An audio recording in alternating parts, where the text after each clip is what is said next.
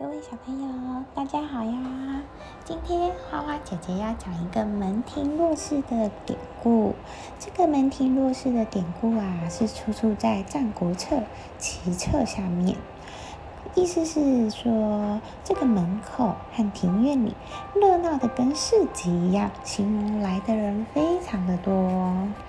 门庭若市的故事呢，是发生在战国时，齐国的相国周忌。身材高大，容貌端庄。他为劝说齐威王放开言论，鼓励群臣进谏，就给齐威王讲了这个故事。一个故事。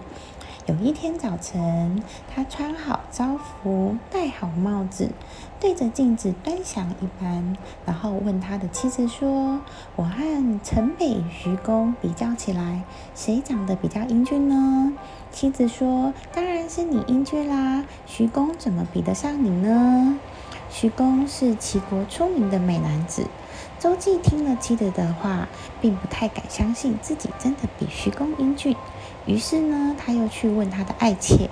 爱妾回答说：“徐公怎么比得上你呢？当然是你比较英俊啦。”第二天，周记家中来了一位客人，周记又问了客人说。谁比较英俊？客人说：“徐公哪有你这样的俊美呢？”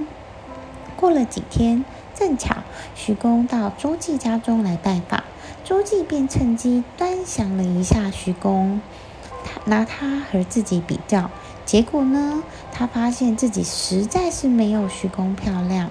于是他对齐威王说：“我本来不如徐公漂亮，但是我的妻。”妾客人都说我比他英俊，这是因为妻偏袒我，妾畏惧我，客人有事要求我，所以他们都恭维我，不不敢说真话。而我们齐国地方这么大，宫中上下谁不偏袒你？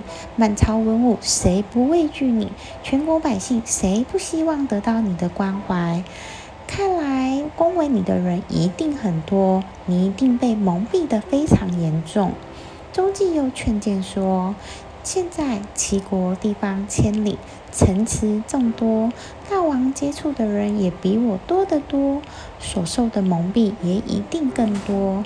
大王如能开诚布公的征求意见，一定对国家有益。”齐威王听了，觉得非常的有道理，立刻下令说：“无论是谁能当面指出我过失的，给上赏；上奏规章劝诫我的，给中赏；在朝廷或街市中议论我的过失，并传到我耳中的，给下赏。”命令一下，群臣都前往觐见，一时川流不息。